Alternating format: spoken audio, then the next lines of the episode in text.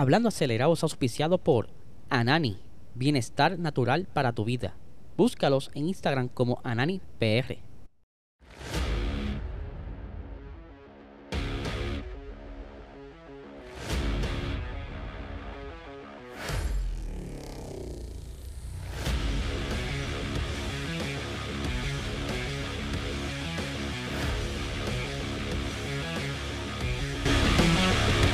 Saludos amigos fiebre, bienvenidos a todos a otra edición más de Hablando Acelerable.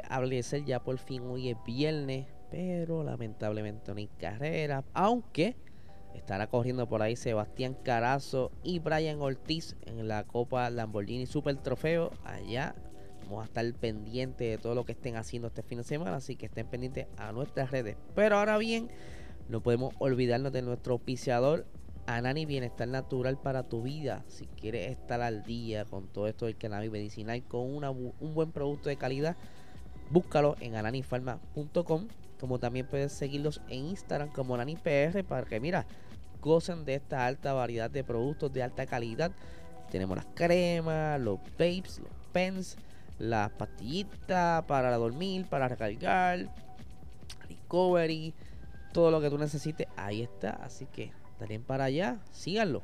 Ahora bien, este episodio yo no sé qué hora va a subir. Nuevamente estoy sin internet. Me siento un poco mejor, muchas gracias a las personas que preguntaron. Ya estoy pasando la sinusitis, pero aunque tengo la voz un poquito media rara, es parte de los pueblos del Sahara que están por ahí haciendo de las suyas. Pero le encargaré a un buen amigo mío que haga el favor de subir este episodio mañana. De igual manera me ayudó hoy porque no tengo internet. Hay una avería, gracias a Luma. Dañó la antena repetidora y estamos chavados. Así que vamos a ver, a ver si entonces puedo sacar una sorpresita mañana sábado.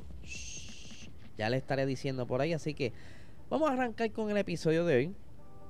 Hay un par de cositas bien interesantes sucediendo alrededor de la Fórmula 1, entre otras cositas. Eh, pero primero, quiero aquí mostrarle lo que estuvo haciendo ya al comienzo de de vacaciones Luis Hamilton estuvo vacilando con Fabio Quartararo. Quartararo. Se me hace bien difícil decir ese apellido. Él es el actual campeón de MotoGP y estaban vacilando ahí como lo están viendo en lo que le llaman este ay esa tablas de surfear motorizadas que me encantaría darme una vuelta en eso y se estuvieron ahí entreteniendo en estos días y ellos son bastante amigos. Al igual que Luis Hamilton en un momento dado jangueaba mucho con Valentino Rossi. Ahora está con el socio ahí de eh, Fabio, que es campeón, como dije, de MotoGP.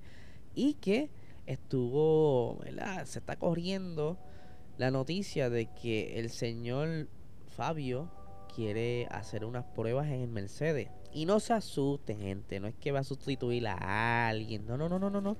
Ya esto ha pasado eh, en otros momentos. En un momento dado estuvo Valentino Rossi intercambiando, ¿verdad? Luis Hamilton utilizó la motora de él y él utilizó el Fórmula 1 de Luis Hamilton. Totalmente normal, pero él parece que, ¿verdad? Se quiere sacar, eh, como quien dice, la, la, curiosidad del pecho quiere dar varias vueltas en el Fórmula 1 de Mercedes, exclusivamente en el de Luis Hamilton pero todavía no hay fecha alguna, pero él sí está bien contento y quiere hacerlo. No sé, ¿verdad? Y, disculpen, pero no sé si en algún momento dado algún piloto de MotoGP ha brincado a la Fórmula 1. Yo entiendo que no. Eh, si hay alguno, me lo escriben aquí en los comentarios. Sin ningún. ¿verdad? Me lo corrigen. Ustedes saben que yo aquí yo no sé nada, yo solamente leo para ustedes. Eh, pero sí, algo bien cool que un piloto de otra categoría venga a, sentir, ¿verdad? Quizá la, experiencia de, más aún, que viene de motoras, montarse a un carro open wheels, monoplaza en español, eh, va a darse un vueltón. Y quién sabe, y si tiene buen ritmo, no sé, no sé, no quiero meter malas ensañas por ahí, pero sí, va a estar por ahí probando y que, bueno, ojalá, ojalá dé par de vueltas. Las que yo no voy a dar nunca, las de él. Así que vamos a ver qué pasa.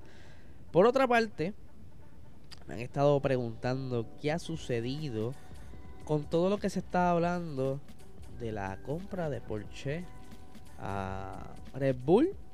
Hace días atrás se, por decirlo así, se liquidaron unos papeles de una supuesta compra de un 50% de Red Bull, de Porsche a Red Bull, y que también hemos estado mencionando en otros episodios que posiblemente Red Bull y Porsche hagan una alianza para el año 2026. Ahora bien, ninguna de ambas partes ha hecho el anuncio oficial de esta compra y que todo lo que se está escuchando es que no va a haber ningún anuncio o por lo menos no van a asegurar nada hasta que no estén 100% seguros de que ese reglamento de 2026 esté bien ready y esté a favor, ¿verdad? Que, que puedan entonces entrar no tan solo Porsche, sino también cualquier otro equipo que quiera entrar como motorista con miras al futuro de entrar como equipo como tal, ¿sabes?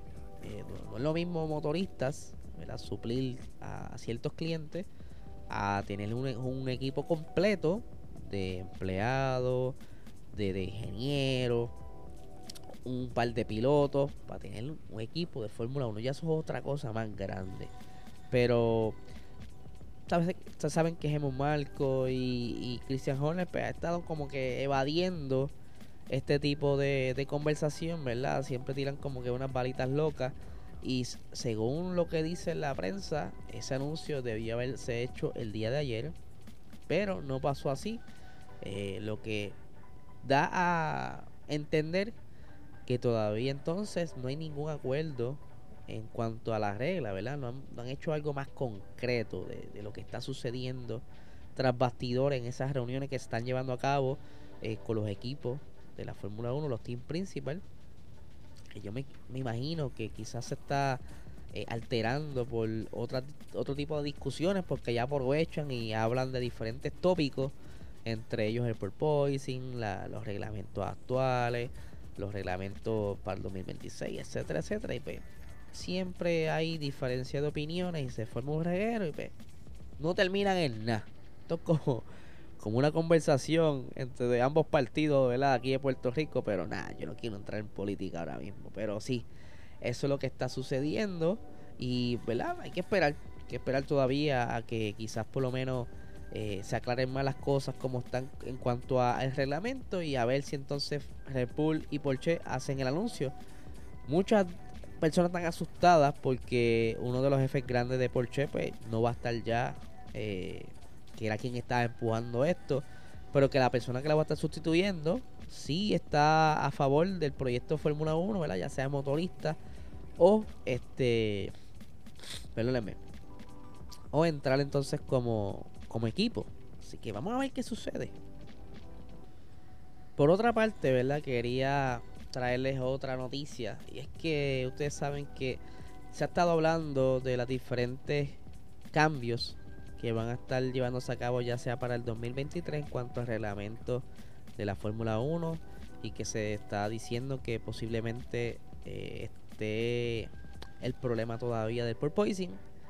Pero Toto Wolf, ¿verdad? Él cree que estos cambios no se van a ver hasta el 2024. Pero quiero traerles un trasfondo, algo bien interesante que estuve investigando.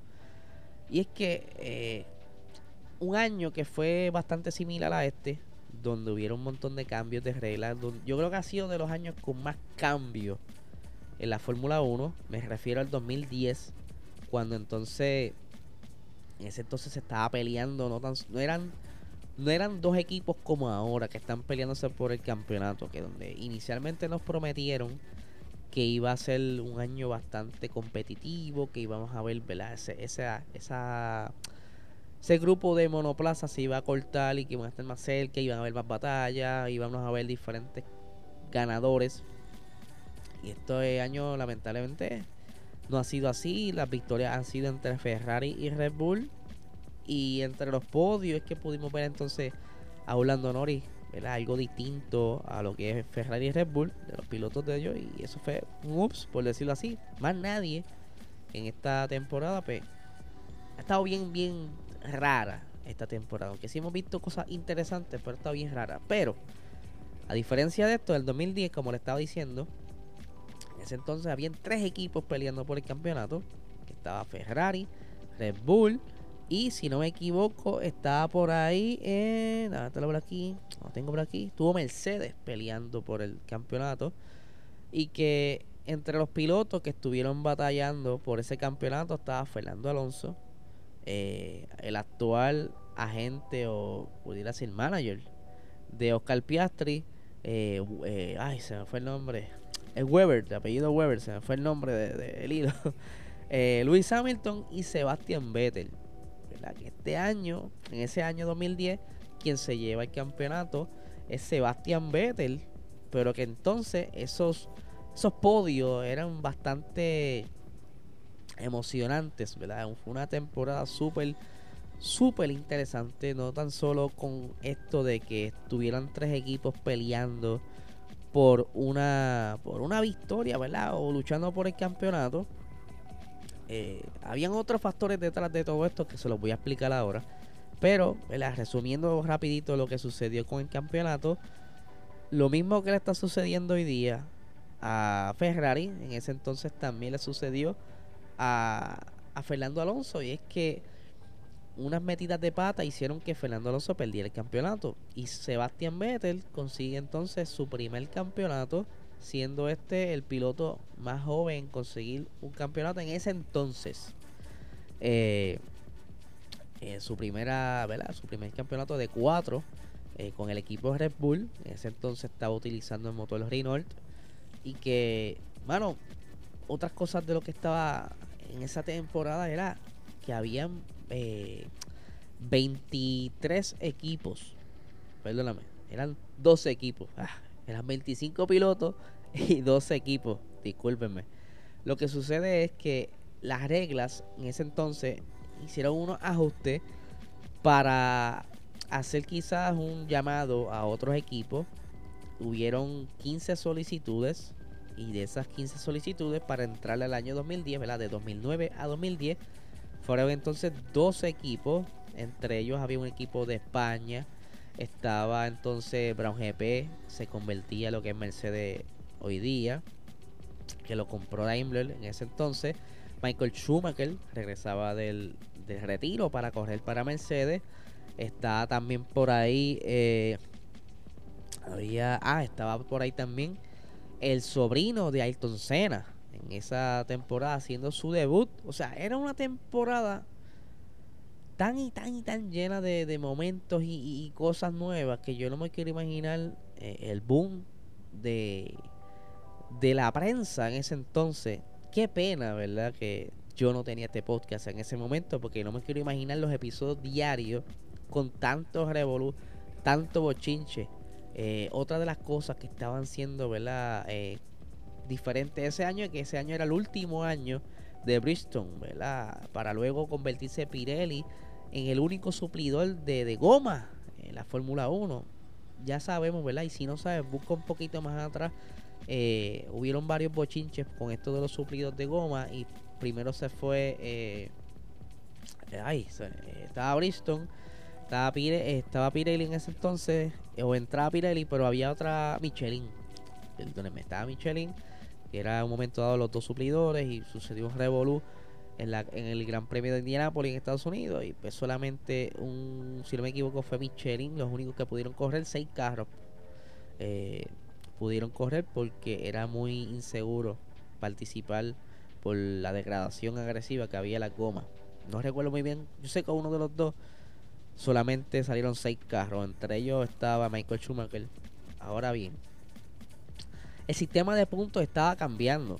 Este, ese reglamento de ese año también estaba incluyendo el nuevo sistema de puntos que actualmente se utiliza, que es 25, 18 eran más puntos. En ese entonces era, por decirlo así, más macetas con los puntos, pero sí.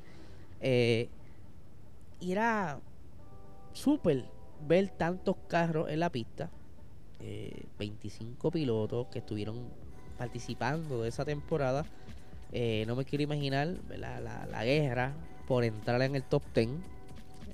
yo no tuve la oportunidad de seguir mucho esa, esa temporada porque yo ¿sabes? Yo vine a estabilizarme, a poder ver las carreras full, full, eh, cerca de 2017, 2019 por ahí, entonces por fin conseguí una, antenita, una antenita satélite de esa.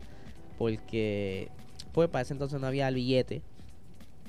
Pero, por lo que he estado investigando, los carros, pues, era mucho más llamativo. La competencia estaba bastante grande y de igual manera, pues, había muchos cambios. Se iba BMW, Toyota se iba, ¿sabes? Era, fue un año bastante, bastante interesante. ¿Y por qué traigo todo esto? Todo este background de todas estas cosas que estuvieron y solamente se las estoy mencionando por encimita, porque si se ponen a buscar pasará un montón de cosas entre muchos cambios de, de piloto. Jenson Button se movía, eh, Fernando Alonso se movía de, de, de Renault para Ferrari, o sea, era una avalancha de cosas como está sucediendo hoy. Yo creo que este año ha sido bastante light en comparación con ese 2010 y que a lo que voy, Toto Wolf, él, sabe muy bien que con el budget cap, que por cierto, eh, parte de la modificación de las reglas en el 2010, el que otros equipos ayudaran a lo que le llaman equipos B, lo que hoy día es Ferrari y Haas, eh, McLaren con Mercedes, ¿verdad? Son estos equipos A y B, eh, Red Bull y el Tauri, la antigua Toro Rosso. Pues esa, ese era el acuerdo, uno de los acuerdos era, ustedes ayudan a esos equipos con el diseño del chasis, el suplido de piezas, mecánicos, y pues entonces no vamos a implementar lo que era el budget cap. Para ese entonces ya se estaba hablando del budget cap, del límite de presupuesto. Lo que entonces, como estaba diciendo, Toto Wolf eh, estaba indicando que el budget cap ha sido clave para este año quizás alentar un poco los avances en mejoras y que quizás los desarrollos de los monoplazas. ¿verdad? Y que vamos a ver quizás resultados de, de, más peleas por el título en el 2024. Y aquí tengo las expresiones del señor eh, Toto Wolf que dice, es muy pronto para juzgar. Creo que el límite presupuestario compactará el grupo. En dos años tendremos a cinco equipos en posición de ganar y más adelante se incorporarán otros tres. O sea, que la interpretación, ¿verdad? De uno de los cambios que están haciendo, porque este año el reglamento fue una basura, ¿sabes? Estamos viendo solamente dos equipos adelante. Y los demás están atrás haciendo demasiado struggle. McLaren, que venía recuperándose, dio tres pasos para atrás.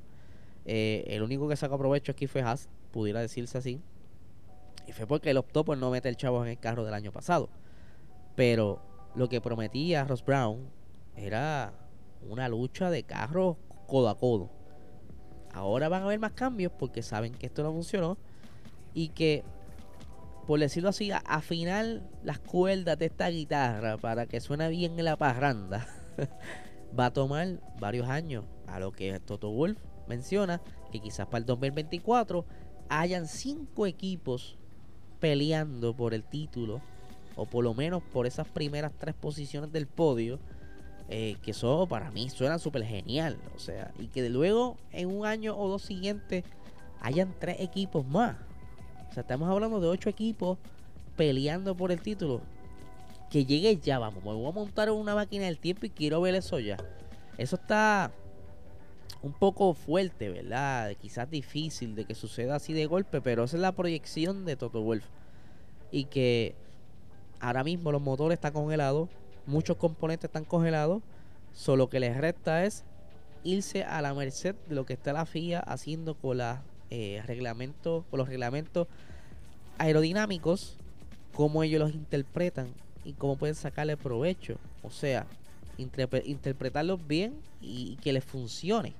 Y no metan las patas, como varios equipos lamentablemente han estado este año peleando para así quizás Vamos a ver, yo, yo lo que quiero ver varios equipos peleando. Y si esto es cierto lo que dice Toto Wolf, me llena de mucha emoción. Así que iba a traer otra cosita más, pero lo dejo para el lunes. Eh, muchísimas gracias, ¿verdad? Por estar hasta aquí. Les sugiero que se suscriban. Si está desde formato audio podcast, dale 5 estrellitas, deja tu comentario y les cuento que eh, estoy trabajando algo, dependo mucho del internet, a ver si les traigo una sorpresa entre hoy o mañana. Vamos a ver. Así que ojalá llegue el internet. Y nada gente, no le quito más tiempo. Que tengan excelente día.